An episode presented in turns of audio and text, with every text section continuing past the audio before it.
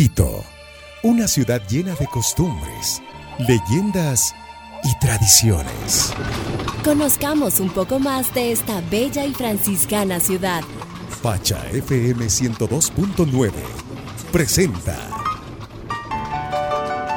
Quito, Memoria y Leyenda. Bienvenidos y bienvenidas.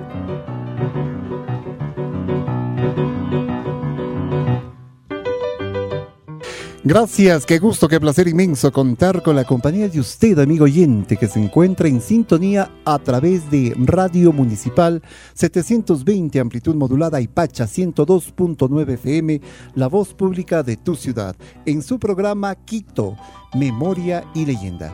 Son 90 minutos llenos de relatos, leyendas, entrevistas, música, curiosidades y más, bajo la conducción de Susana Freire García y quien les habla José Luis Cedillo. En la presente entrega contaremos con la presencia de Santiago Cabrera, quien se desempeña como profesor de historia de la Universidad Andina, con quien vamos a conversar con respecto a los sucesos acaecidos el 28 de enero de 1912, tomando como coyuntura el asesinato del general Eloy Alfaro. Esta entrevista estará a cargo de Susana Freire García. En nuestro segmento de música en vivo engalanará con su presencia Yo me llamo Juan Gabriel. Y en nuestra leyenda, como no puede faltar cada semana, les ofreceremos la hoguera bárbara. Susanita, ¿qué le parece si empezamos con música esta noche? Una sorpresa. ¿ah? Yo me llamo Juan Gabriel con... Con cariño.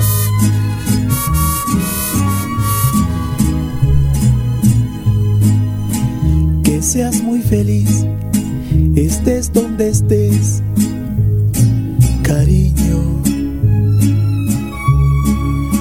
No importa que ya no vuelvas jamás conmigo. Deseo, mi amor, que sepas también que te amo. Que no te olvide, que nunca podré. Te extraño.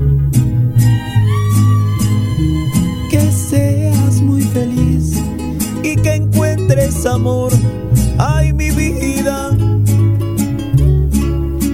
que nunca mi amor te digan adiós.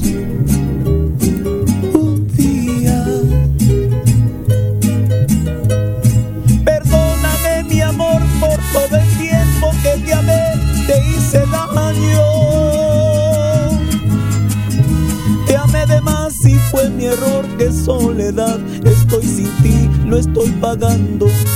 Que seas muy feliz, que sean muy felices todos los de la radio municipal, mientras que yo te sigo amando.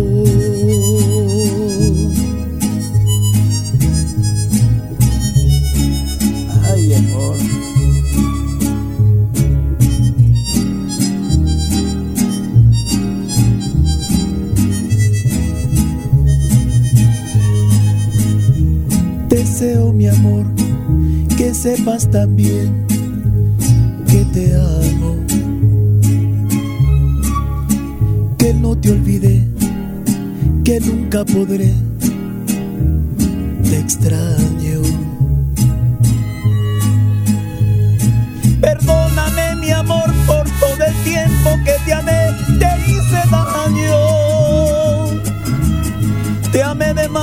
Y fue mi error que soledad estoy sin ti, lo estoy pagando. Que seas muy feliz, que sean muy felices, mientras que yo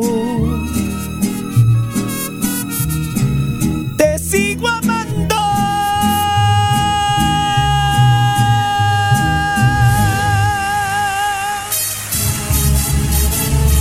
Muchísimas gracias.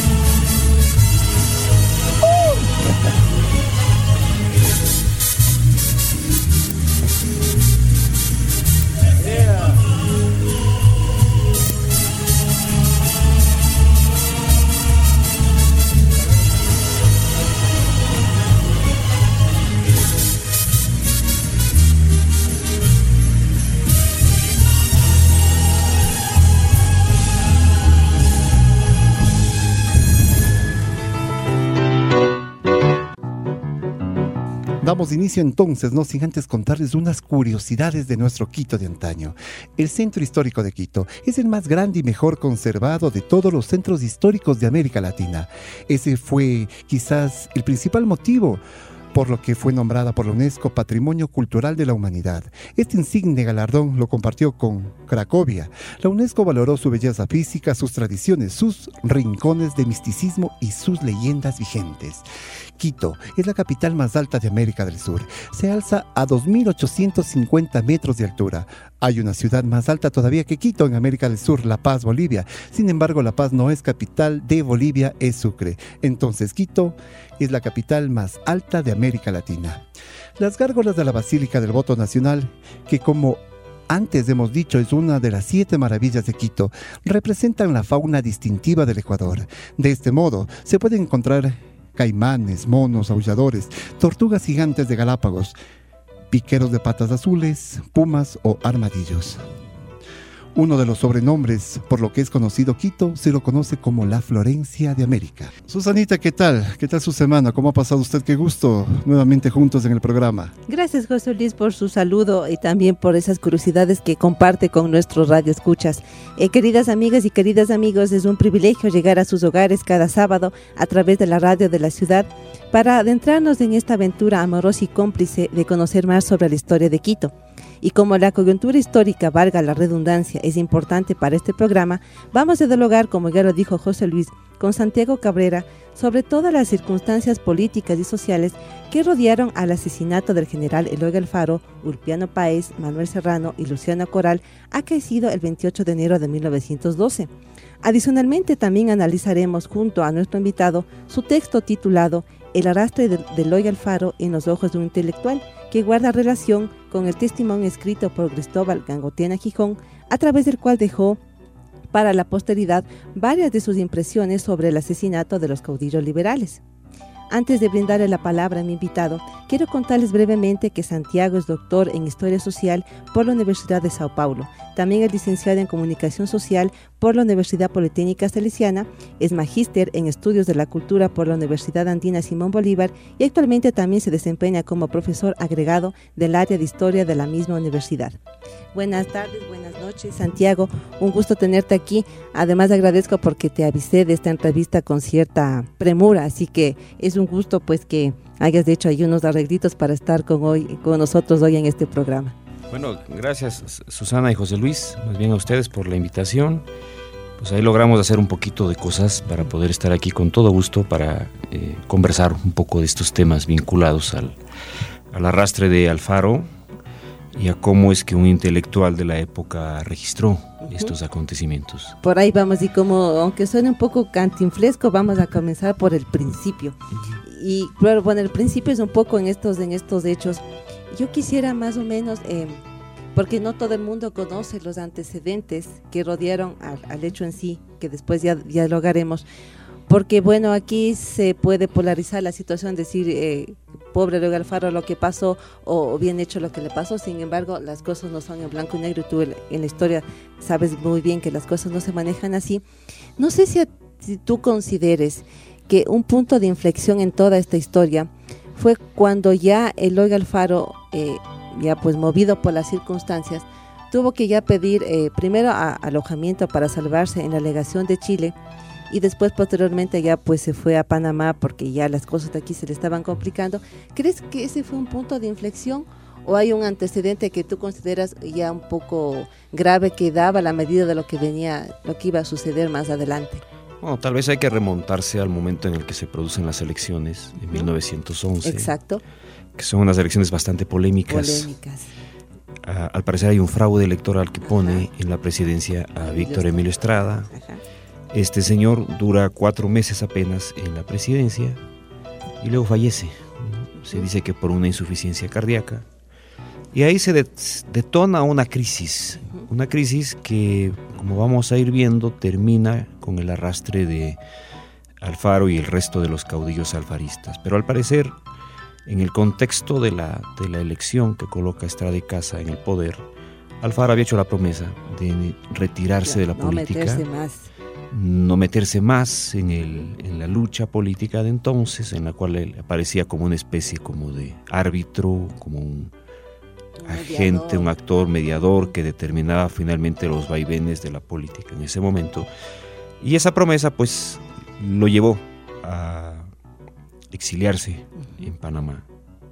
Y ahí se quedó eh, Alfaro, el viejo luchador, hasta que después de cuatro meses en diciembre fallece este señor Emilio 22 de diciembre. Además hay que recordar que un poco, no un poco, se fue el candidato impuesto por el Alfaro, definitivamente, ¿no? Porque hubo otros contenedores para la presidencia, pero fue el que él impuso porque de algún modo se tenía la idea que lo iba a manejar, ¿no? Era solamente una figura decorativa, por decirlo así, y el Alfaro iba a seguir manipulando pues el poder detrás del poder, como conocemos. Al parecer iba a ser así. Y cuando fallece este señor, se produce en el Ecuador una crisis que tiene que ver con un alzamiento en Esmeraldas que proclama a uno de sus hermanos como general, como comandante, como jefe de la, de la Plaza de Esmeraldas. En Guayaquil ocurre lo mismo, se proclama a Pedro Montero como jefe de la Plaza de Guayaquil y viene la crisis. Estos dos eh, comandantes alzados en armas proclaman el retorno de Alfaro, Alfaro. y Alfaro se apresta a volver se produce una, confrontación armada en distintos sectores de la sierra entre las fuerzas del gobierno. Estaba encargado del poder Carlos Freire Saldumbide y Leonidas Plaza al mando del ejército. Y se producen varias escaramuzas en la sierra del Ecuador, también en Yaguachi, donde las fuerzas alfaristas, digamos, son derrotadas. En ese momento, ya era compleja la situación de los alfaristas. Pedro Montero es depuesto, es arrestado, es enjuiciado en Guayaquil y ahí se produce un primer linchamiento. Exacto, ahí quería llegar a este punto porque ya yo creo que ese fue un antecedente muy importante. Y además yo antes de llegar a este punto, no sé cómo, cómo explicar esto, no sé si hubo un exceso de ingenuidad de Alfaro, un exceso de optimismo porque él sabía que ya su gobierno, eh, eh, su, accionar político estaba muy desgastado en el país por una serie de circunstancias. Es difícil pues explicar con él, eh, explicar desde el, desde el presente el pasado y no puedo meterme en la cabeza de Luego Alfaro, pero ¿no crees que fue un, un acto hasta ingenuo, erróneo o, no sé qué le pasó a, a Luego Alfaro? Para retornar porque él sabía lo que venía. Es una cuestión un tanto inexplicable, o sea, para un hombre con toda la experiencia política, para un caudillo de la talla de Alfaro. Yo creo que fue una jugada radical. Fue una jugada radical de Alfaro en dos sentidos. En primer lugar, es muy difícil saber si Alfaro tenía conciencia del desgaste que venía acusando ya a lo largo de los años. También de su agotamiento físico. claro, y estaba... También de una serie de circunstancias vinculadas a lo que estaba ocurriendo dentro del propio contexto del liberalismo, dentro del propio liberalismo. Exacto, y había una, una, división, sus íntimos poco a poco se fueron alejando. Entonces iba imponiéndose en ese momento ya la versión no radical del alfarismo, no popular del alfarismo. Exacto. Y tal vez Alfaro estaba con esa jugada tratando de reponer, de colocar, de recolocar, tal vez la palabra es reposicionar esa postura popular que él encarnaba, pero ya las circunstancias políticas de la crisis habían llevado la cosa a otro nivel. También hay que tomar en cuenta que en el caso de la Sierra del Ecuador, la imagen de Alfaro había venido desgastándose muy rápido. Muy rápido. Recuerda lo que pasó, por ejemplo, con la matanza de los estudiantes universitarios, que fue un también un punto de inflexión porque mucha gente después de eso se alejó. Eh, ya de, Alfaro definitivamente. Ese es un episodio complejo, la persecución a muchos personajes de Quito, periodistas, líderes conservadores, gente de la aristocracia, eh, el enganchamiento de hombres de la sierra para engrosar las filas del ejército. Esa guerra civil constante que se vivía. Entonces, eh, todo esto va generando un desgaste todavía mayor entre la sierra y en la ciudad de Quito y una visión de Alfaro como un personaje impopular.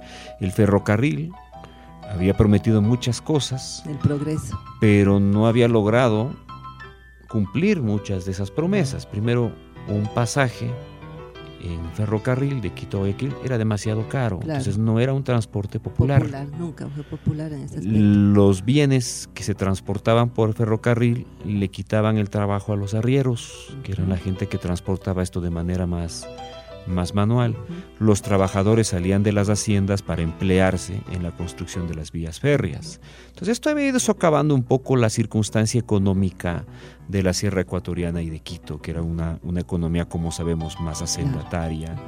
Eh, la leña, un bien que pues, Muy seguramente preciado era los muy hogares, preciado claro. para Como el gas, digamos, por hacer una comparación. Correcto, la Ajá. calefacción, la, cal- el- la preparación de alimentos, había subido de costos aparatosamente debido precisamente a las demandas del ferrocarril. Entonces, todo esto fue, digamos, creando una especie de caldo de cultivo, una animadversión, que tal vez Alfaro, yo no sé, No supo medir, ¿no? tú has dicho, no se puede uno colocar en la cabeza del personaje, tal vez Alfaro no las medía, o tal vez ya no estaba en condiciones de medirlas. Un señor de 70 años todavía pensando que podría fungir de árbitro, de mediador de la circunstancia política nacional, eh, a ratos como que va perdiendo ese horizonte. Tal vez ese es el Alfaro con el que nos encontramos en, En enero estos- de 1912. Claro. Y que también sus asesores o su gente de confianza, creo, no le ayudó mucho, ¿no? Porque más bien le, le, le animaron a que retorne.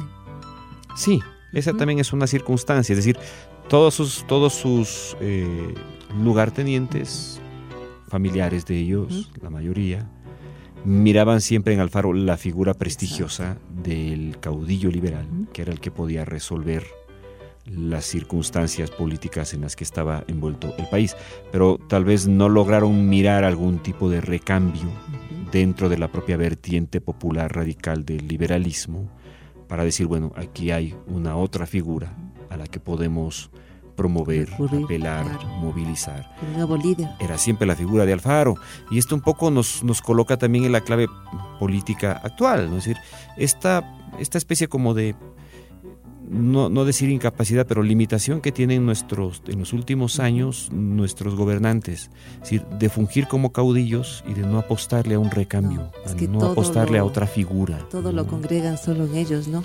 Y esto, como vemos en el caso de Alfaro, al parecer, terminó convirtiéndose en el elemento que desata una crisis política que termina con su arrastre, que termina con su muerte, con la muerte de sus lugartenientes, porque podríamos decir alguna, primero, primero sus, sus, sus coidearios liberales también se cansaron Sí. un poco del juego político, había un desgaste de la figura política de Alfaro y la ciudad de Quito, pues como digo, había sufrido varios agravios eh, en el orden de lo social, de lo político, Lo operados. religioso también, hay que dejar de lado, que lo fue otro, otro punto importante. Entonces, claro, volviendo al punto en que nos quedamos, Pedro Montero es juzgado, pero la, la, la gente no se contenta con este juzgamiento y hay, un, bueno, según testimonios, un soldado le, pi- le tira un balazo y después de, el cuerpo es despedazado, ¿no es cierto? Es Entonces yo creo que eso ya fue un aviso de lo que podía suceder. No sé si todavía ahí el, el resto estaba consciente, pero ya esa furia popular iba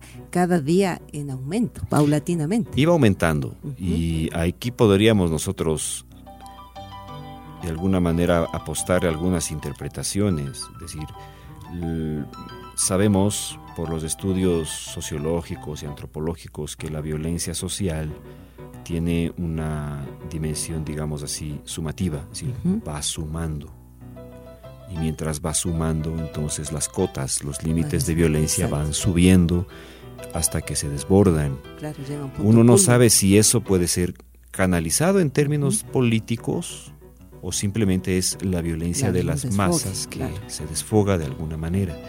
En el caso de lo que ocurre con, con Pedro Montero en Guayaquil, como bien tú dices, eh, lo enjuician, pero la gente asalta el lugar donde se estaba llevando el- el- esto, lo, le disparan, lo despedazan y lo queman. Claro, y Y uno dice, bueno, ahí estamos ante una- un elemento clave de, esta, de este pequeño relatito, ¿no? Es decir, estaban presos en Guayaquil sí, y entonces después del linchamiento a Pedro Montero, se da la orden de que Alfaro sea llevado en ferrocarril. a Quito. a O Quito. ironía en su propio ferrocarril, ¿no? Irónico. No se sabe si para rescatarlo de la turba que podría eventualmente en Guayaquil Pudo haber pasado ya en Lincharlo. Guayaquil, ¿no? Claro. o porque, como algunos historiadores han sugerido, comienza a urdirse o comienza a ponerse en marcha el, el, digamos así, Como un plan, ¿no? Como un plan para linchar al Faro en Quito. Eso es muy interesante lo que me dices porque claro, no se puede, no se puede, no hay verdades absolutas por suerte ni en la historia ni en la vida. Se puede pensar que estaba todo fríamente ya premeditado, ¿no? Es decir, eh, si analizamos los hechos así con cabeza fría, valga la redundancia, se sabía que eso podía pasar incluso en el propio camino. Hay un punto muy interesante que tú también eh, sabes muy bien. Cuando el ferrocarril para en la Tacunga, no se sabe si esa parada fue a propósito o si no porque en verdad algo se dañó. Hay que tomar en cuenta el batallón que acompañaba también al faro, los telegramas que van dándose entre Reyes Aldumbide, entre Plaza. Entonces, también el papel de Plaza es cuestionable. O sea, aquí se puede hablar, hablar y hablar porque da para tanto. Y a mí la idea que me da es que todo estaba un tanto premeditado, ¿no? Quisieron, quisieron dar la idea de que las cosas se salieron de control. Sin embargo, esa parada en la Tacunga, por ejemplo, cambia, es tan importante porque cambia la hora de llegada de los presos. Tenían que llegar a la madrugada y llegan al mediodía, o coincidencia. Entonces es, es difícil no decir, establecer si todo estuvo ya armado, ¿no? Es, difícil, eh, eh, digamos, podemos desde el presente hacer alguna serie de conjeturas, al respecto. Es decir, estamos ante la activación de un dispositivo que busca finalmente acabar con la vida de Alfaro. O protegerlos, entre comillas, O protegerlo. ¿Quiénes están detrás de esto? Exacto. ¿Qué pasa cuando llegan a la Tacunga? Hay una serie de preguntas que todavía son, objeto del análisis de los historiadores. Pero lo que tenemos son los hechos. Entonces, como bien tú dices, Alfaro y sus eh, compañeros llegan a Quito, llegan a Chimbacalle al mediodía. Al mediodía. Hay toda una atmósfera. Y ya se sabía que llegaban a Quito. ya se sabía que venía. Si uno revisa la prensa, la prensa también había contribuido a crear una atmósfera de violencia sobre estos personajes. La prensa tiene en esos momentos un alcance muy limitado, son pocas las personas que leen periódicos, la mayoría de opiniones circulan por los mítines, por los cafés, por los sermones, por los púlpitos, pero en todo caso tenemos una atmósfera de violencia, de animadversión. Llega al faro a mediodía, se baja el batallón, el batallón es aplaudido por unas gentes que se han congregado ahí, salen en un vehículo sin capota. Claro, sin mayor protección, pues a la, vista de toda la gente que parece que en la calle los iba ya, acompañando. Ya, pues ya estaba la gente acomodada en las calles, todo el trayecto se supo que ya existían personas ahí viendo la comitiva. Y termina Alfaro, como sabemos, en el panóptico de Quito. Y aquí podríamos echar mano de esta pequeña fuente documental que bueno, ya otros habían revisado, pero yo la encontré y hice un breve, breve comentario. El, el, famoso documentito guardado en el cuaderno intitulado Sucesos recientes que pueden interesar al porvenir. Es el título del, claro, cuadernito. Yo quisiera que brevemente les cuentes, además a nuestros radioescuchas, quién era Cristóbal Gangotena Gijón, porque es un personaje importante en ese momento, además, porque sus lazos no era una persona que estaba vinculada también a gente de poder. Sí, Cristóbal Gangotena Gijón es un, es un intelectual quiteño, aristócrata, eh, interesado por los estudios de la genealogía. Sí interesado por los temas históricos también. Lo vemos dentro del grupo, dentro del cenáculo de intelectuales que forma la Sociedad Ecuatoriana de Estudios Históricos Americanos, con el padre González Suárez. Este es el germen de lo que será después la Academia, de Historia, de Historia. Este es un genealogista interesado también por las leyendas y las tradiciones de Quito. Tenemos ese maravilloso libro de... Hay un libro muy lindo de Cristóbal Y muy y, emparentado también con Carlos Freire Saldumbide, porque tenía gente en, el gobierno además. Emparetado con Freire Saldumbide, había fungido como secretario del Congreso gracias a un apoyo que le da Freire Saldumbide y parece que él estaba como, digamos, esto lo dice el, el Pérez Pimentel, el famoso biógrafo, estaba como cerca de las posturas liberales. Eso me llama la atención, ¿no? Viniendo de una familia conservadora, él tenía una postura más bien liberal, aunque no sé hasta qué punto tan liberal, eso también lo, sugiere Carlos, lo sugiere Pérez Pimentel, Rodolfo Pérez Pimentel, perdón, no, es Carlos, sino Rodolfo Pérez Pimentel, lo sugiere él. Pero en todo caso, este intelectual, este aristócrata, que vive pues cerca de la zona de San Francisco. Tiene 28 años, es jovencito. Ah, está joven en esa época. De repente escucha un tumulto. Claro, su lo que él dice pide una escalera, sube a la tapia y mira cómo arrastran el cadáver de Alfaro. Ve una poblada y un grupo de gentes enardecidas gritando. Parece que lo miran a él, se horroriza, pero después, para tratar de salvarse. De salvarse, de compaginar con lo que ve. Dice, bueno, que viva, la, constitución. Dice, él dice es lo que me salva. Alguien dice, lo amenaza. Claro.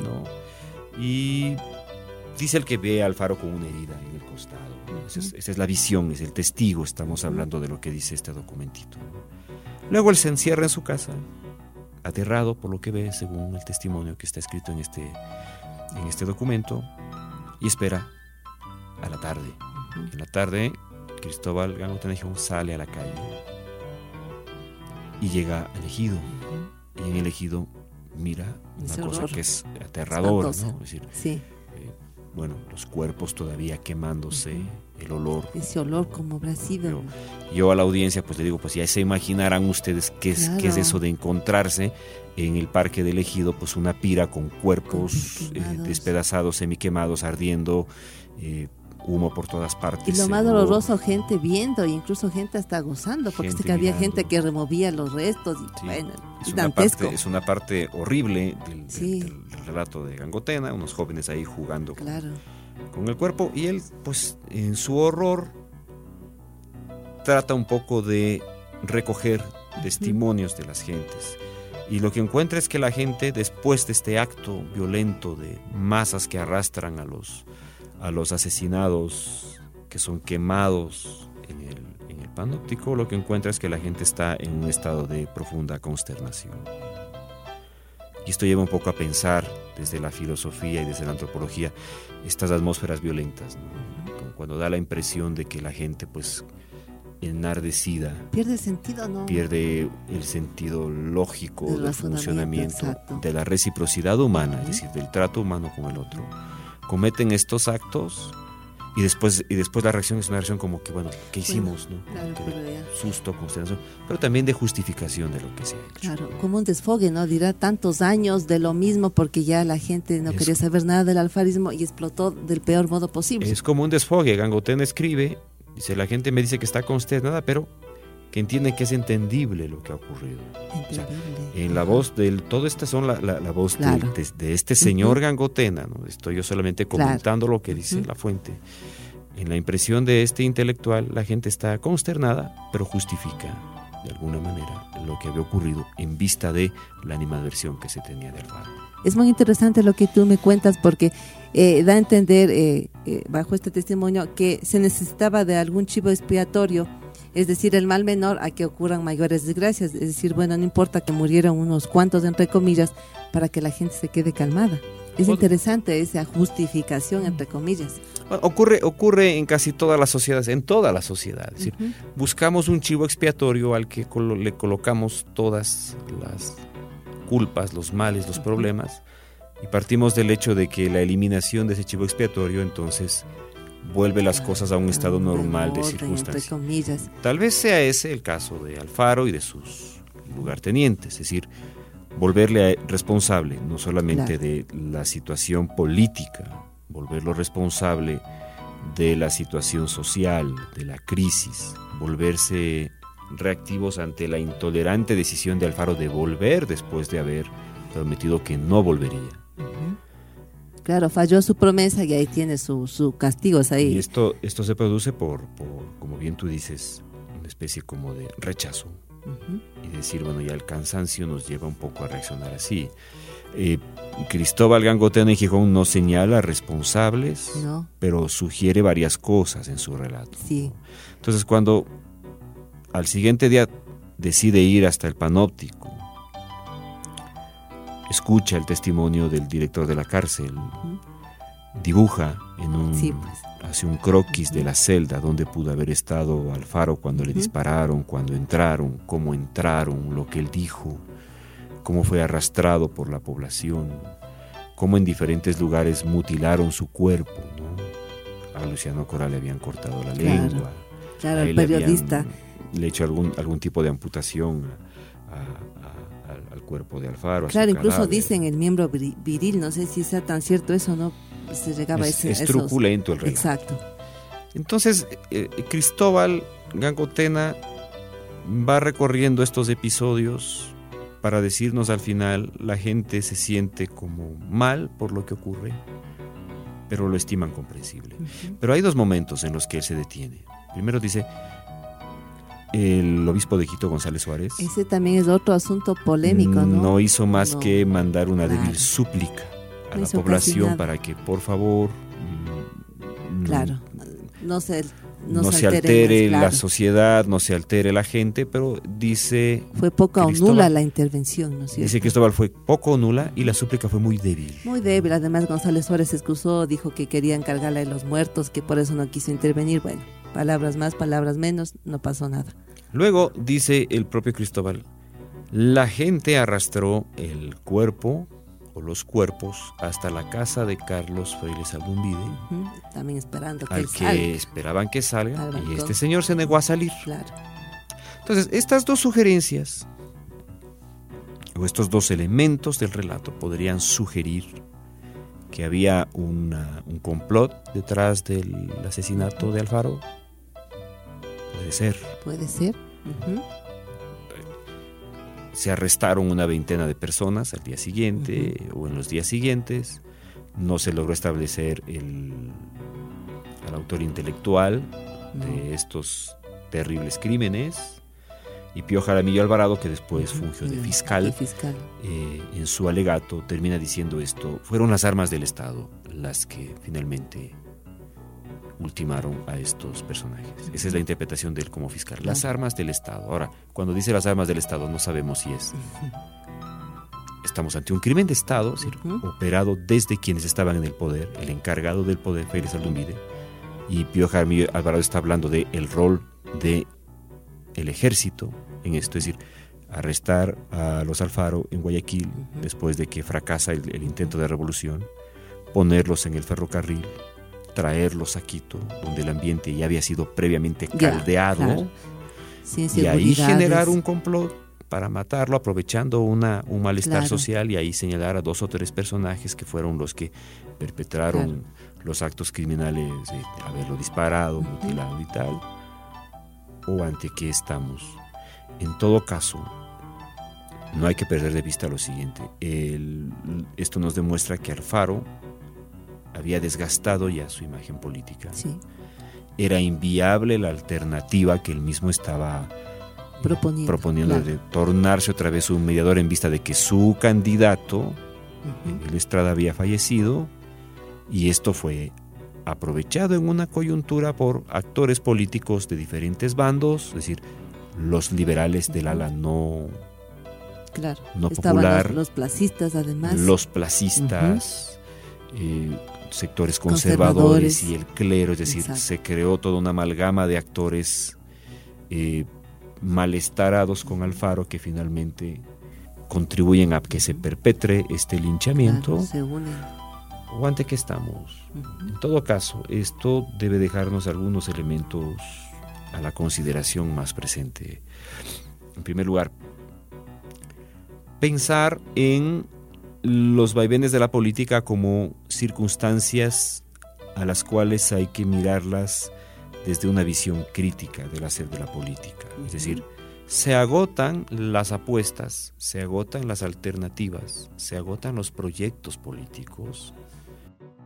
Y en política debemos aprender a estimar esos momentos para encontrar las maneras de salir de esos modelos agotados y pasar a otros.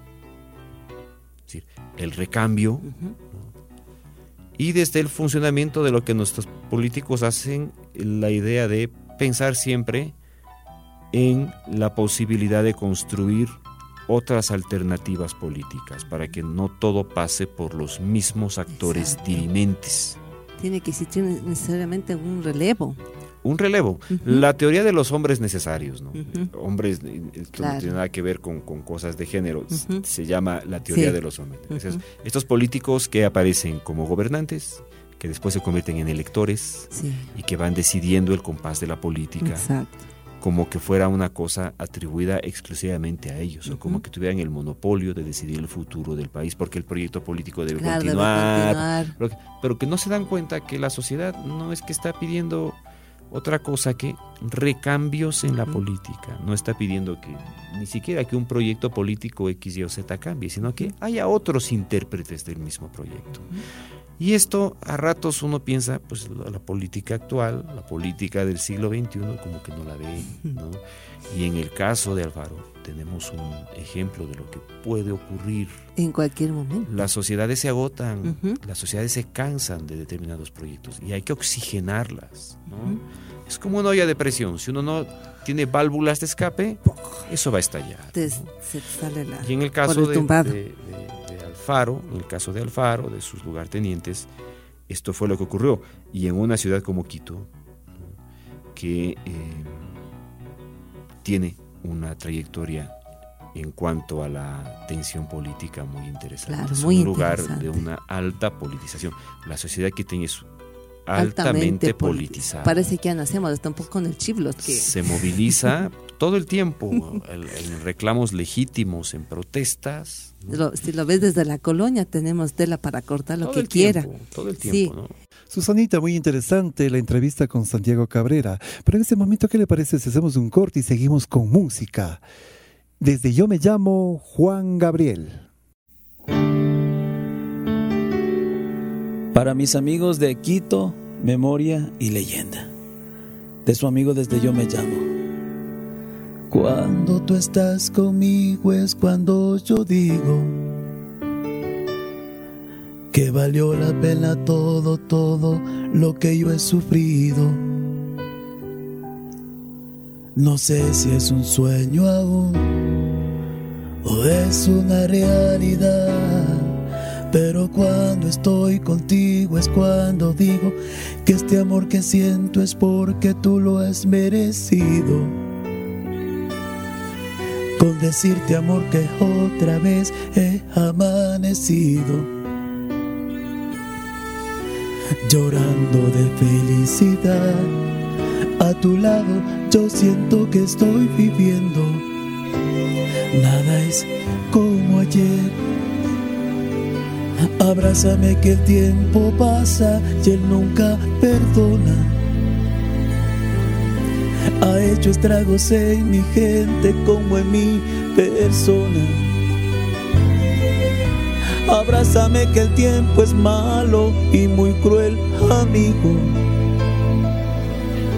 Abrázame que el tiempo es oro si tú estás conmigo. Abrázame fuerte, muy fuerte, más fuerte que nunca. Siempre abrázame. Hoy que estás tú conmigo. Yo no sé si está pasando el tiempo y tú lo has detenido. Así quiero estar por siempre. Aprovecho que estás tú conmigo. Te doy gracias por cada momento de mi vivir. Tú cuando mires para el cielo, por cada estrella que aparezca, amor, es un te quiero, te quiero, te quiero. Abrázame que el tiempo hiere y el cielo es testigo. Que el tiempo es cruel y a nadie quiere, por eso te digo yo. Abrázame muy fuerte, amor, manteme hacia tu lado. Yo quiero agradecerte, amor, todo lo que me has dado.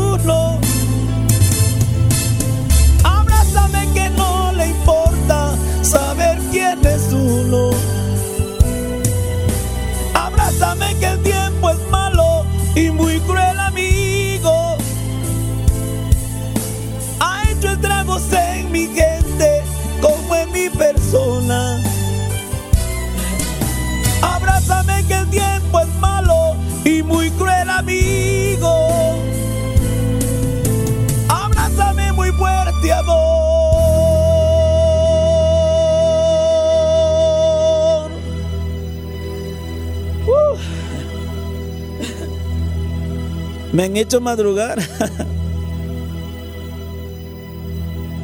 ¡Abrázame! Señores de la radio municipal, abrácense. Pero muy fuerte.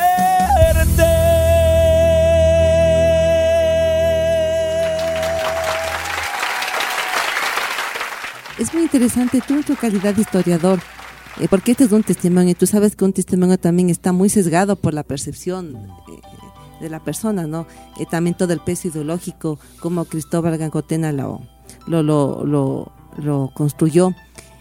Ese testimonio es válido para, por ejemplo, para el estudio de la historia. Es un auxiliar importante. Bueno, bien que lo has dicho, Susana, es un testimonio. Es decir, Es es, la versión de, él, alguien. de Entonces, de- del hecho. el historiador, el investigador y también cualquier persona debe primero hacerse la pregunta, ¿quién está diciendo esto? Ujú. Socialmente hablando, políticamente hablando, genéricamente hablando, ¿quién es este señor Cristóbal de Gangotena, Gijón? Un hombre aristócrata de Quito vinculado a la política a través de familiares intelectual. Eh, Esto nos permite comprender de alguna manera por qué dice lo que dice. En segundo lugar, ¿qué es lo que está diciendo? Exacto. ¿Cómo lo está diciendo? Es decir, la parte en la que él hace una interpretación de Claro, los hechos. que es su interpretación. Exactamente. No estamos ante un relato histórico en sí mismo. Estamos Exacto. ante un testimonio, una partecita, una versión,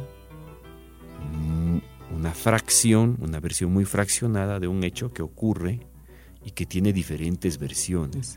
Entonces sirve a los historiadores como eso, como una versión que debe ser cotejada, Claro. que debe ser articulada a otras, que puede ser confrontada, que debe ser confrontada con otras versiones. Pero el testimonio de Cristóbal Gangotena Gijón arroja muchos detalles.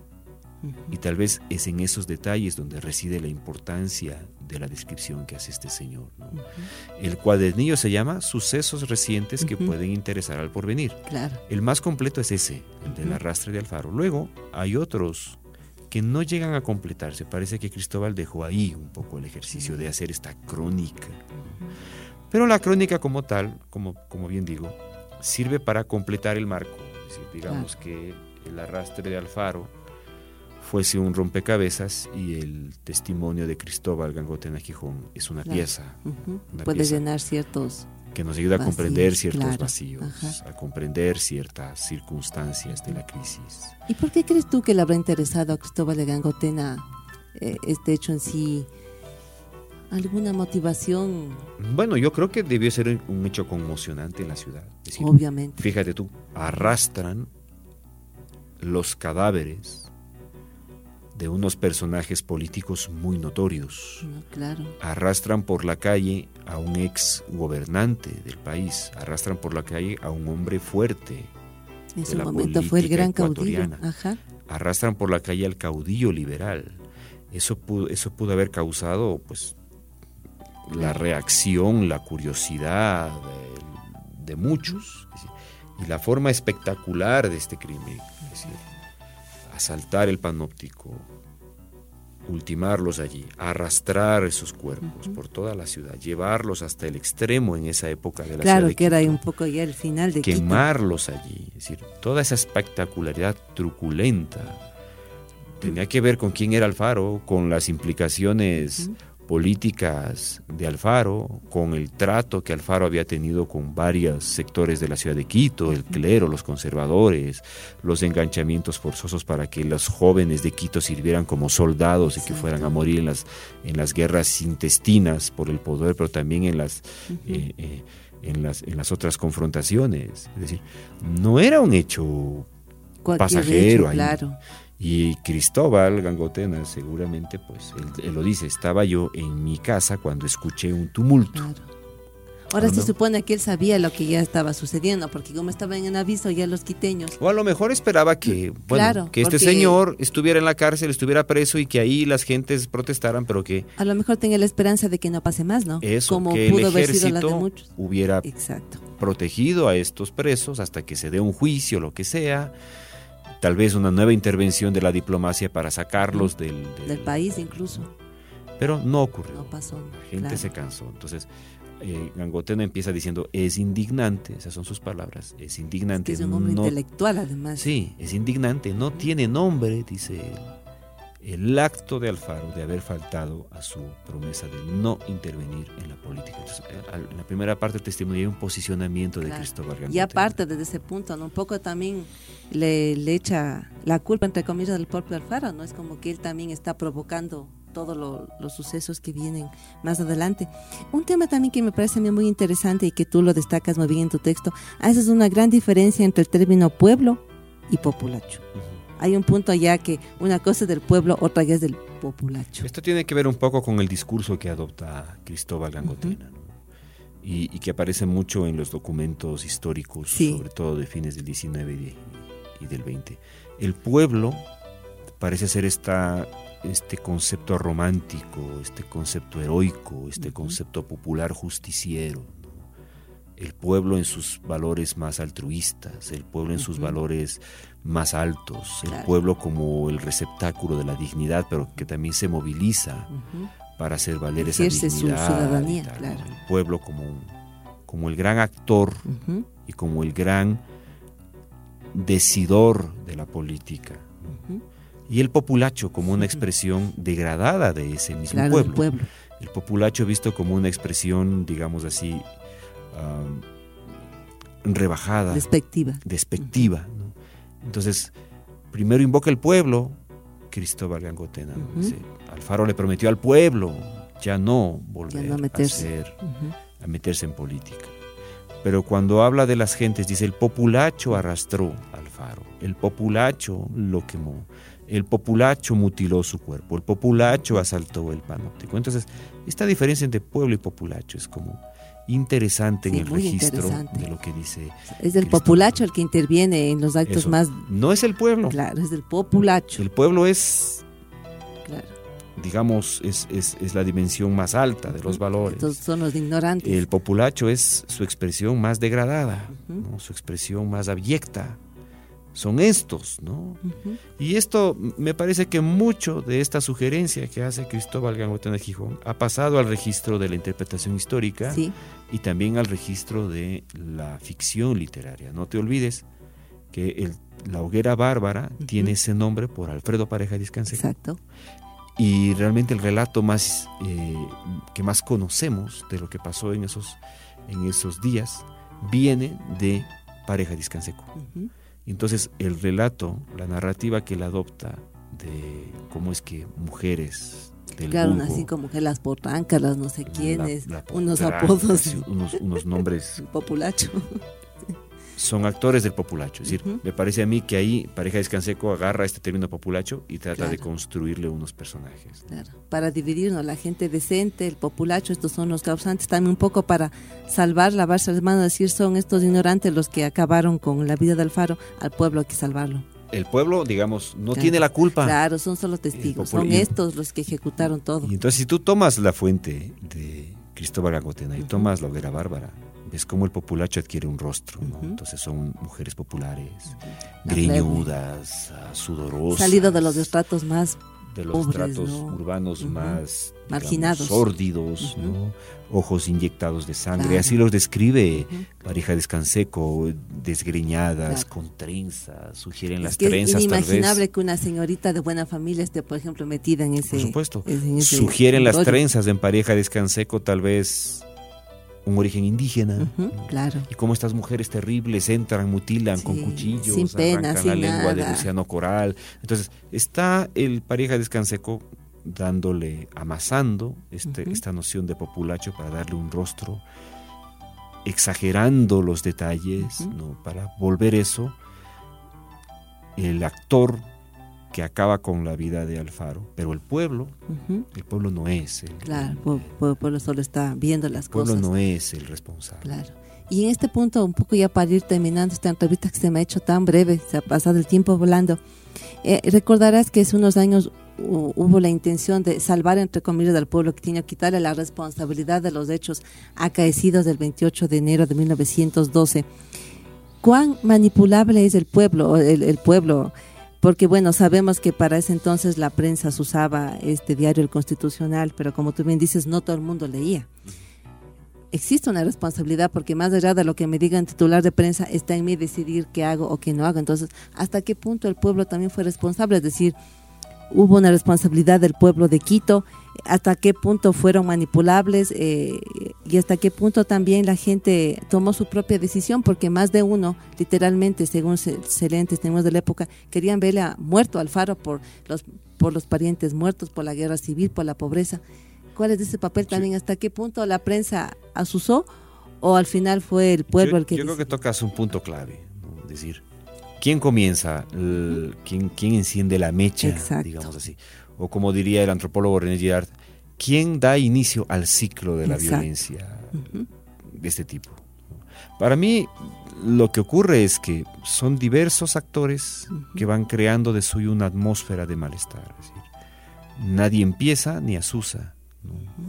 Si es que hay detrás, si es que hay dentro de esa atmósfera actores muy específicos que están det- detrás de propiciar el crimen, eso es otra cosa. Pero hablamos de la atmósfera violenta. Claro. Es un crisol de cosas. Es decir, La prensa, el clero, ah, la propia sociedad, eh, sectores. Cada familia pudo fu- incluso convertido en un núcleo de, de, de- de violencia, de rabia. Es para mí difícil discernir. Yo no podría decir quién empieza, Ajá. quién enciende la mecha del proceso. ¿no?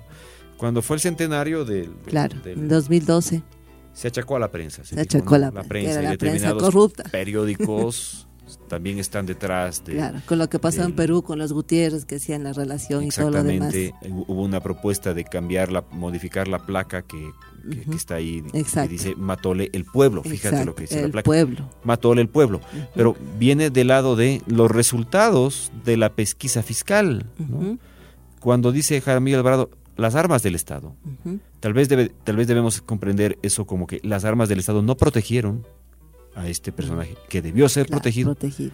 de un crisol de malestares sociales que el Estado dejó crecer porque pudo controlarlo. Si se tomaban unas ciertas medidas, eso se controla. Pero Claro. cuando se dejó crecer y se salió de madre, es decir, Ujú. se de- esta- esta- Claro. cuando el río se sale de madre, ¿no? Se desmadró. Entonces, claro, el Estado es responsable porque no No estableció brindó los las mecanismos medidas de seguridad, de seguridad necesarias. para que no ocurriera. Pero dice mató el pueblo. Entonces quisieron quitar el Exacto, pueblo, otra vez el pueblo. ¿no? Yo lo que quería decirte un poco es, es, es interesante todo esto. eh, El, el- vuelve sobre la ciudad de Quito, vuelve sobre el Ecuador el- esta, esta pregunta. ¿Quién mató a Alfaro? ¿Por qué murió Alfaro? ¿Por qué un personaje que se vuelve eh, uno de los paradigmas de la historiografía ecuatoriana? El mejor ecuatoriano, recuerdas que hasta ganó. ecuatoriano, la Ujú. encarnación de los ideales liberales, de laicismo, de secularización, es arrastrado. Ujú. Bueno, la moraleja es, los pueblos también se cansan Ujú. de unas ciertas formas de ejercicio de la política, sean buenas o malas. Se cansan, pide recambio el pueblo, la sociedad pide recambio. Segundo, hay un agotamiento de Alfaro. El Alfaro de 1912 no es el Alfaro No, que inicia la revolución liberal. 1895. Hay un gran abismo. Ya se ha convertido en un actor que, como tú bien tú decías, está tratando de manipular en Se el contexto de la en política de acomodarse, de Ajá. tratar de mantenerse de alguna manera, de jugar a la política a través de volverse elector, Claro, de pongo decir a este, le saco al otro. Estamos frente a un operador político desgastado, ¿no? social y políticamente desgastado. Las consecuencias de las guerras, la crisis económica, el endeudamiento por la construcción del ferrocarril, el encarecimiento de productos como la leña y otros. ¿no? Este es el contexto que hay que comprender. Claro. ¿no? Y solamente para hacer una, una, una, una conexión bien interesante con la fuente que yo uso aquí. Sucesos recientes que pueden interesar al porvenir. Forma parte, es un documento que forma parte de la colección bibliográfica Sí, del llamado Fondo Gijón. Ahí está. Eh, ahí está, y ahora mismo el Fondo están trasladando. el Fondo Gijón está ahora en una profunda crisis ¿no? Sí. debido al colapso estructural del edificio Que se Aranjuez. avisó hace años, no es de reciente. se El año, el año 12 se, se anunció esto, Ya se anunció. hubo un terremoto el 10 2016 y la falla estructural que en el 12 ya había sido diagnosticada parece que se acrecentó luego del terremoto, finalmente el edificio fue declarado colapsado y la, y la, y la colección bibliográfica junto a colecciones arqueológicas y de obras de arte están ahí en ese edificio colapsado. Ese es el Entonces estamos ante una grave crisis. Hubo un plantón, sí. Hubo un plantón del que formamos parte varios historiadores para decirle al Ministerio de Cultura, tienen que salvar ese es que es del patrimonio acervo de patrimonio del país. Pero ahí te des cuenta del maltrato y la poca importancia que se da a los archivos y el trabajo de investigadores, de historiadores. No sé si estoy en lo correcto, hay una idea descabellada de pasarle a, al antiguo edificio de UNASUR. No sé si yo estoy, sí. pero es que esa es una cosa sin sentido. Hay un proyecto de ese tipo, que yo debo decir, eh, es de lo más descabellado e inconveniente por varias razones. Claro, incluso por el tema del ambiente, me decían que es muy seco. Una de ellas es ambiental. Imagínate los que vivimos lejos, tenemos que cruzarnos toda la ciudad para ir a investigar. Imagínate lo que es que los niños de las escuelas, de los colegios, no puedan ir al museo porque tienen que desplazarse dos horas para y con llegar lo fácil que es desplazarse a un lugar inhóspito. El noroccidente tiene una circunstancia. Una sequedad natural. Sequedad natural. Su, su, movimiento tiene que ver con los fines de semana por el, monumento a la mitad del mundo. Moverse hasta allá. No tienen los chicos de las escuelas acceso a la cultura por la distancia que puede suponer movilizarse para mirar las colecciones de arte de arqueología y también los fondos bibliográficos que se los quiere llevar para allá en la UNASUR. Tienes un problema ambiental que va a causar problemas graves de conservación. Movilidad. Los investigadores no podemos movernos hasta allá para consultar. ¿Y tú sabes cuánto tiempo se va? A veces se, te puede ir un día entero en conseguir un dato y a veces ni siquiera encuentras. y luego una zona que eh, es vulnerable a los sismos, más que la ciudad de Quito. Exacto. Porque había falla de Quito que cruza. Puede haber un argumento, puede haber un argumento que diga en vista de la sismicidad de Quito hay que sacar las colecciones. ¿Pero sacar a dónde? Bueno, el noroccidente es todavía más, vulnerable en vista de la condición calcárea de los suelos. Entonces, el Ministerio de Cultura está en la obligación de darle a la ciudadanía de este país, no de la ciudad de este país, una respuesta que permita poner en salvaguarda estas colecciones, estos fondos bibliográficos, el colectivo de la coalición de, historiadores, pero ya también ahora de arqueólogos, gestores culturales, museólogos, conservadores, está sugiriendo varios predios aquí mismo, en, la ciudad de Quito. Uno de ellos podría ser el antiguo Hospital Eugenio Espejo, hay una casa que está abandonada en Santo Domingo, que fue la casa del expresidente García Moreno, que ya en su tiempo también quisieron volver el archivo de la ciudad. Bueno, ahí quedó el proyecto también. Podría ser. Hay múltiples alternativas. Lo que queremos es, que, salvaguardado. el Ministerio de Cultura ponga recaudo y si tiene que ser una declaratoria de emergencia del sector para que pueda tener recursos económicos para hacerlo, debe hacerlo desde nuestro, desde nuestro punto de vista. Y tiene que estudiarse eh, en qué predios dentro de la ciudad de Quito hay las condiciones para alojar estos bienes. Porque la ciudadanía no puede enajenarse o no se le puede enajenar a la ciudadanía de estos bienes que son importantes para conservar la memoria y el futuro de este país. Nosotros estamos proponiendo que se cree un circuito cultural, en un área que puede ser el Hospital Espejo, está cerca del Archivo Nacional, el Museo Nacional ahora está en la Casa de la Cultura. Te resulta más fácil acceder para todos, porque es el centro norte. Exacto, un circuito de consulta de los bienes. Claro, debería haber. ¿no? Y de que los bienes que, que, forman parte de la, de la reserva del Museo Nacional estén cerca del museo. Claro. Tal vez el edificio de la, de la Fiscalía, que fue de la Embajada estadounidense, sea el lugar. Pero estamos en eso. Yo quisiera, aprovechando, Susana, estos pocos minutos, llamar la atención a la ciudadanía sobre esto. Sí, yo e invitarles a actuar e invitarles a actuar a la audiencia, invitarles a actuar a los ciudadanos, a las ciudadanas. Estamos ante la crisis de la memoria histórica de este país. Es decir, si las colecciones de arte y de arqueología que se alojan en el edificio Aranjuez, si el Fondo Bibliográfico Gijón, que es un fondo fundamental, para estudiar la historia del Ecuador. Hay verdaderos tesoros. Y a que nos demos, eh, todos los historiadores, la mayoría de historiadores de este país hemos pasado por el Fondo de Gijón y hemos apreciado mucho el nivel de conservación de esos, de esos documentos. Todo esto está en riesgo si no se toman decisiones acertadas, si no se toman decisiones no políticas, si se toman decisiones que tienen que ver con la salvaguardia de los bienes culturales públicos de este país, porque no son privados, claro, son públicos. Son públicos. Y en, ese, y en esa condición de lo público, tenemos que entender que tenemos una demanda como ciudadanos para reclamarle al gobierno. Oigan, tengan cuidado con nuestra memoria, porque es un recurso cultural no renovable que si desaparece, no podemos reponerlo de ninguna manera. Es como que desaparezcan las fuentes de agua. Claro. Es un recurso cultural no renovable. Si desaparece, el futuro, nuestros hijos, van a estudiar? jóvenes, ¿qué les dejamos? Se quedan sin memoria, se quedan sin historia, sin la posibilidad de hacer una conexión básica entre el pasado y el futuro. Esa conexión la hace el patrimonio cultural. Entonces yo los dejo con esa, con esa inquietud.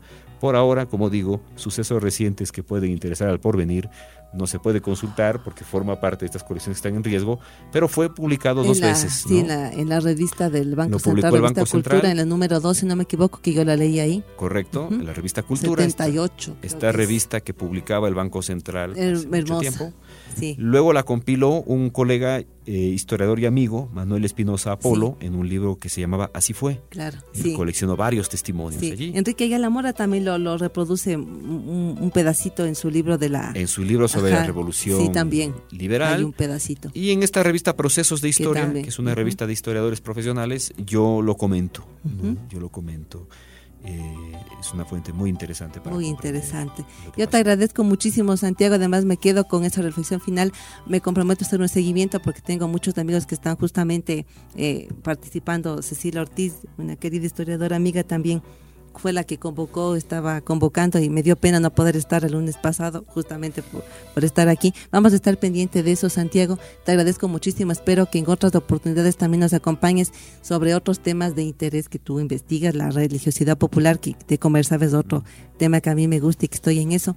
Así que gracias por darnos luces y gracias por ayudarnos a reflexionar, que es lo más importante. Y gracias también por, por apreciar tanto esos fondos históricos que son parte de la memoria. Y como bien se dice, un país, un, pueblo desmemoriado es presa fácil de la manipulación. Así que hay que tener ojo con eso. Gracias, Santiago. Es un lujo conversar contigo. Gracias a ti, Susana, y gracias por la radio, por los micrófonos y también a la audiencia. Gracias. Susanita, muy interesante la entrevista con Santiago Cabrera. Seguimos con música.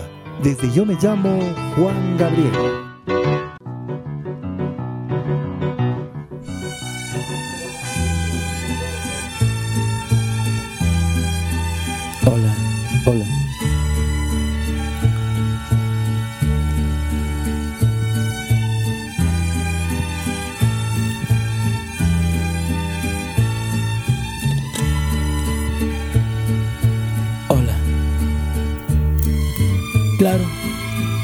Quiero dedicar esta canción con mucho amor por toda la gente linda que trabaja acá en Radio Municipal.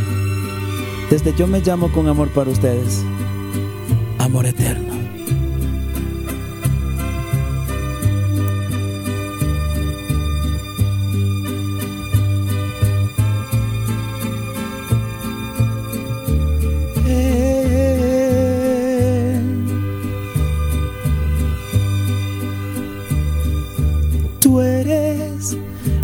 La tristeza y de mis ojos que lloran en silencio por tu amor.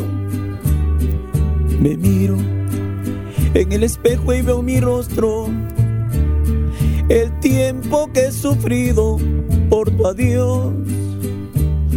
Obligo a que te olvide el pensamiento, pues siempre estoy pensando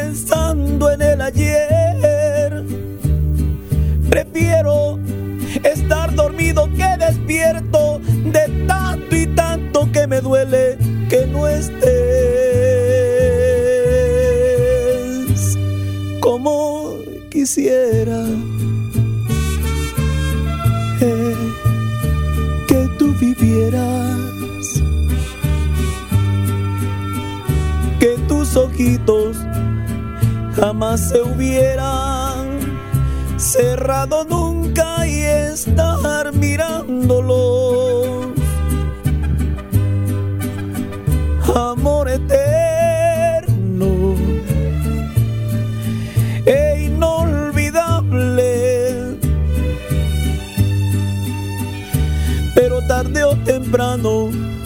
Voy a estar contigo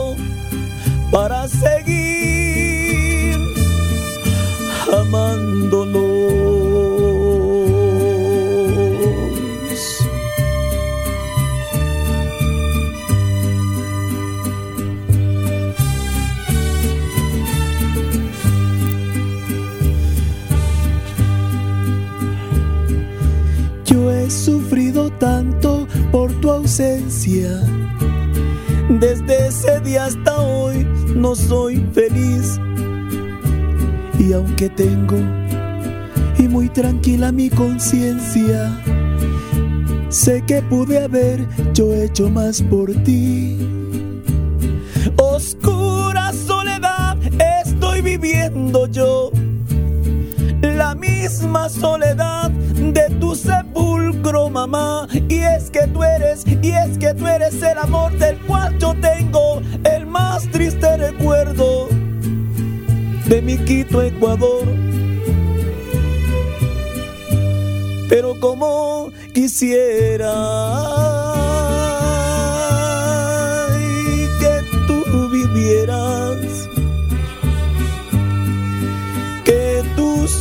ojitos jamás se hubieran cerrado nunca y estar mirándolos amor eterno e inolvidable. Pero tarde o temprano yo voy a estar contigo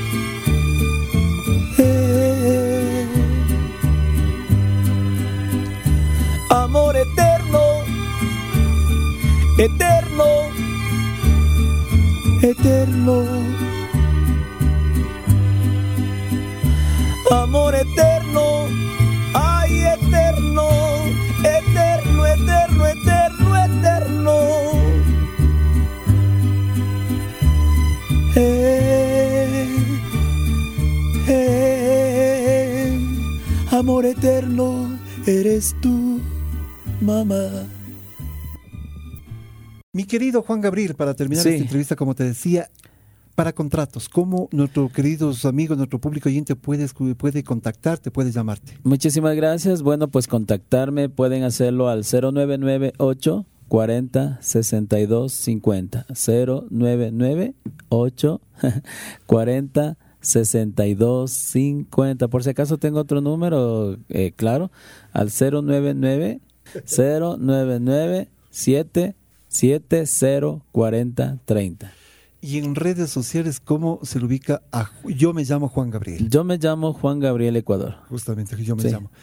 ¿Algún mensaje para nuestros amigos con respecto a contratos? No sé. Por favor, sería un honor un estar show ahí. que tú nos, puedas ofrecer a nuestros amigos Un oyentes. show que estoy seguro que les va a gustar. Hoy no hicimos las músicas bailables porque yo les Sí. hago bailar. si nosotros nos hubiéramos casado, pero en versión bailable. Y muchas canciones que yo canto para que bailen, para que canten, para que lloren. Así es que les invito para que me contraten. También estoy en- es para también, todo tipo de eventos. Miren que me han llamado para, para agasajarle a la cumpleañera, al cumpleañero con Juan Gabriel. He tenido la oportunidad de estar en, en locales, lugares espectaculares, muy lindos, muy lindos. Estoy muy contento porque a nivel nacional este programa nos ha ayudado muchísimo y este proyecto de Yo me llamo Juan Gabriel en mi caso, eh, nos ha ayudado mucho a conocer a toda la gente linda del Ecuador, inclusive en, otros países también, que ya se nos vienen esos proyectos también. Es lo importante. Ya, mi querido José Luis, gracias, que Dios le bendiga a usted. Gracias. También. Hasta luego.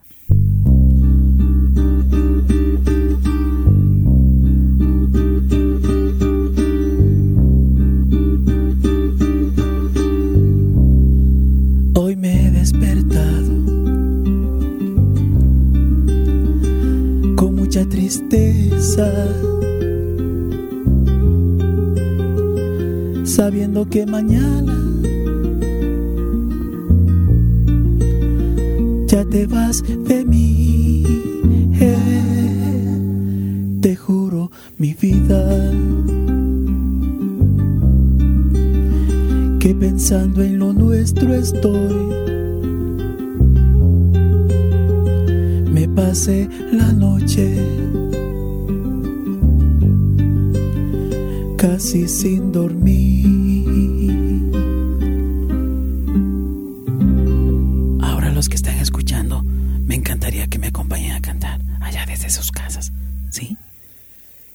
Lo sé que tú te vas, que quizás no volverás que muy triste soy será. Mis mañanas si te vas, ¿hasta cuándo volverás? A mis brazos no lo sé.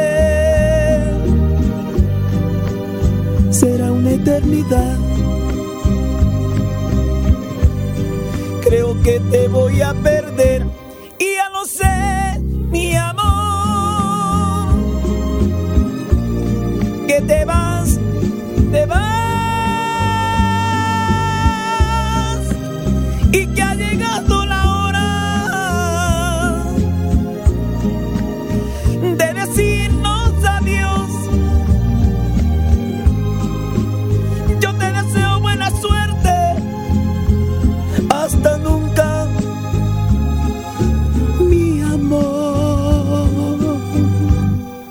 Adiós amor, amor a Dios, amor a Dios.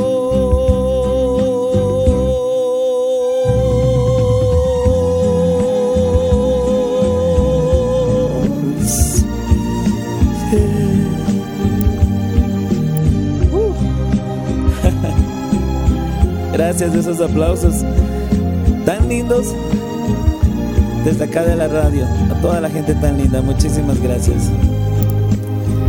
Gracias a don José Luis, gracias a don Vicentico, gracias a toda la gente linda de acá, que Dios los bendiga siempre. Ojalá no sea un adiós.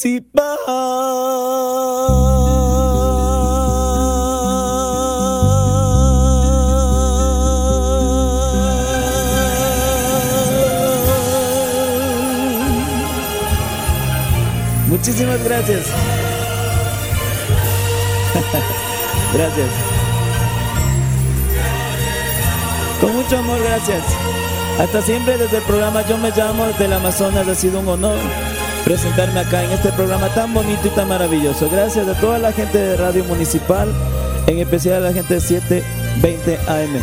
Gracias.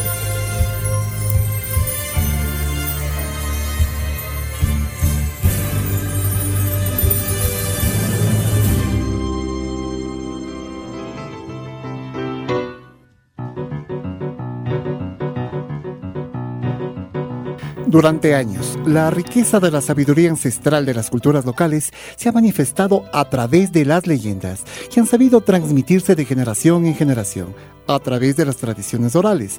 A continuación les ofreceremos la hoguera bárbara. Se transformó la vida, se transformó la vida. Un homenaje a la memoria del viejo luchador. Eloy Alfaro Delgado la hoguera bárbara.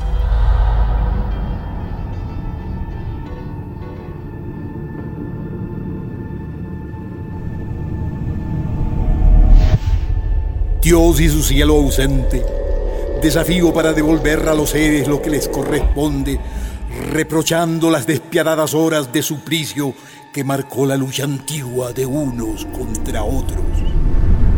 Se agolpan en mí cientos de imágenes y pasajes de esta historia, sin contar con la tristeza que me invade por la traición. Traición que no había sido solo una desgraciada conjetura mía. La traición era verdadera.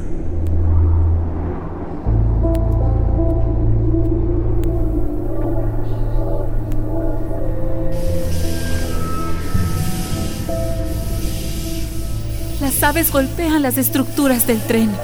Pasan gritando con voces de espanto.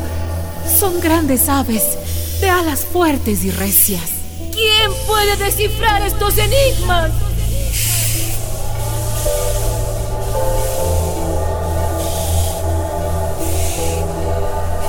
El viento es el ordenador de este mundo informe Sopla con regularidad eterna con sus mil bocas y mueve las nubes encabritadas. Algo está sucediendo en las entrañas más profundas de la tierra.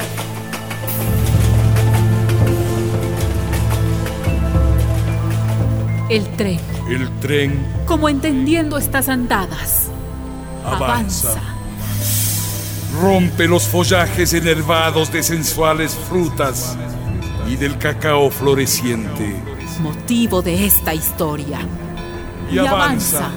Empieza, su ascensión de loco, cabro, sacando chispas, a las, rocas. Llevando los suspiros del guerrero a lo más profundo de la cólera. A lo más profundo de la cólera.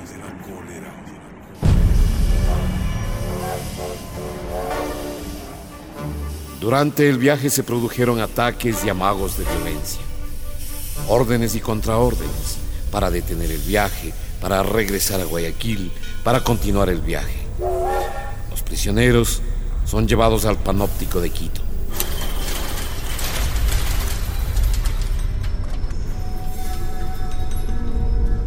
Sus puertas son inexpugnables. Pocos hombres bastaban para defenderla. La fuerza militar fue arrollada y el panóptico invadido. Don Eloy se estaba llenando de paz interior. Cuánto silencio en la piedra. El frío le entró a los huesos. Apoyado contra el muro, se frotó las manos. Apoyado contra el muro, se frotó las manos.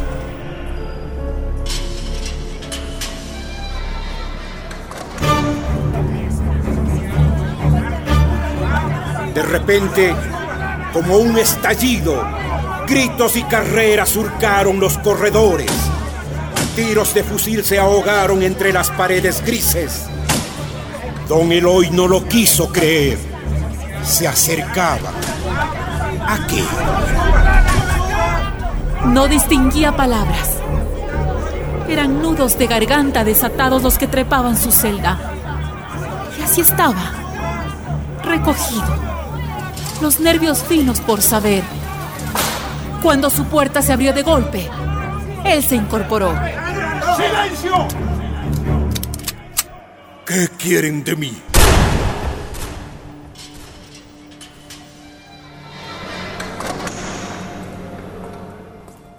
Un tiro en la cabeza le hizo caer suavemente, como un desvanecer de piel y huesos.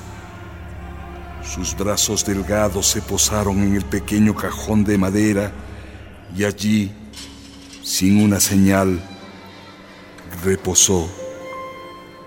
Era la primera y última herida que recibía el viejo luchador en más de cuatro docenas de constantes batallas. Sus compañeros de infortunio, todos asesinados con saña. Reían los invasores, y aquel que blandía el arma se adelantó. Cochero José Ceballos, el primero, matador alegre, y los soldados del Marañón con las fauces húmedas. El carnicero José Chulco, Rosa alias la Hermosa, la Pacache, el clérigo Serrano, el fraile Bravo de la Merced, las Potrancas, Adelaida Almeida alias Piedra Negra, el hijo de la Pola,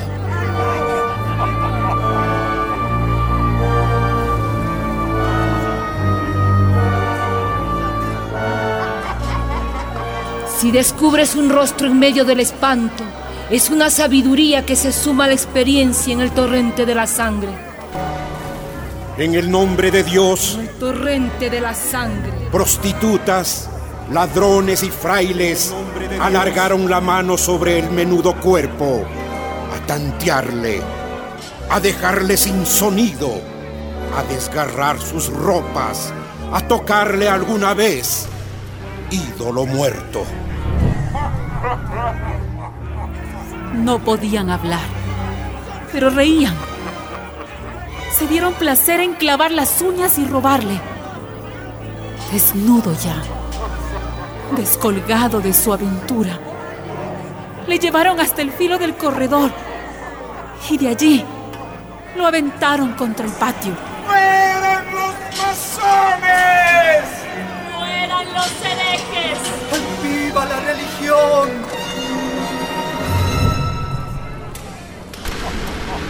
¡Silencio!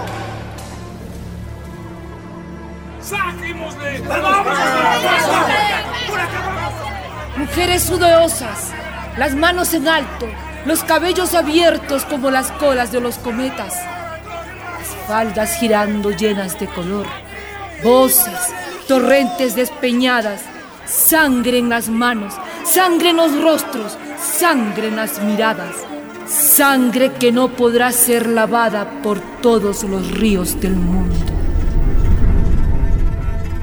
En los pedruscos, en el despojo de la roca, se anima la certeza del viento. ¡Vamos al ejido!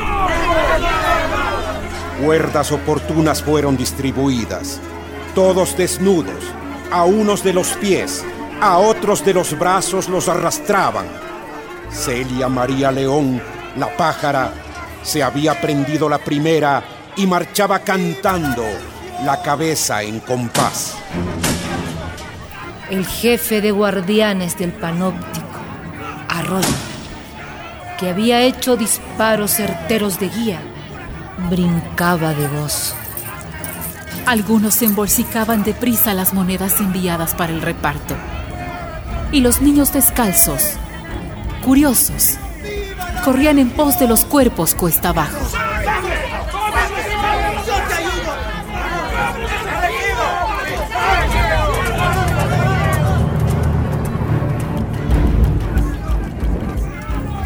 Dilatado parque se partieron los despojos. Anochecía. Los árboles se pintaron de crepúsculo. Miradas extrañas y atónitas se acercaban y todos los balcones vecinos se llenaron de caras de espanto. Bebieron como locos y danzaron, regando querosén sobre los miembros apedazados. Rugieron las llamas torcidas.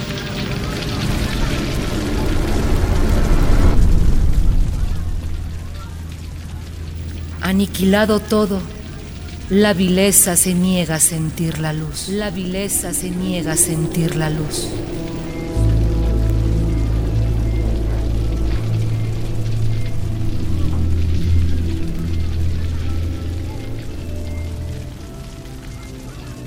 como en un sacrificio de los clavos, en lo oscuro, asediado desde adentro se verifica la catástrofe y se rompe la vida. Se desgarran, se multiplican los gritos, El cielo está cada vez más lejos porque todo el país ardió. Llamarada trágica que iluminó medio siglo de combate. Llamarada trágica que iluminó medio siglo de combate.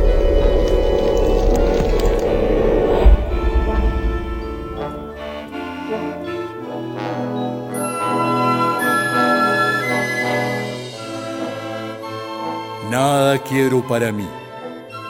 Los desposeídos han de ajustar sus latidos al mío. Los campesinos, los montubios, los negros, los indios, los condenados de la tierra, condenados de la tierra. Nos guardaremos de celebrar que alguien nos odie lo suficiente para que nadie ajuste sus latidos a conveniencias que dictan consignas para reducir a los hombres.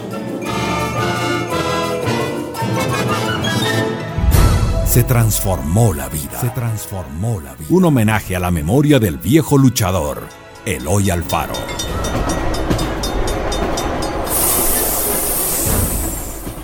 Obras consultadas para esta producción. Leopoldo Benítez Vinuesa. Agustín Cueva. Eloy Alfaro. Enrique Ayala Mora. José Peralta. Alfredo Pareja Díez Canseco. Jorge Pérez Concha y Benjamín Carreón. Además se realizó la transcripción de algunos textos de Alfredo Pareja Díez Canseco y de Leopoldo Benítez Vinuesa. Música de producción, Raúl Garzón. Un homenaje a la memoria del viejo luchador.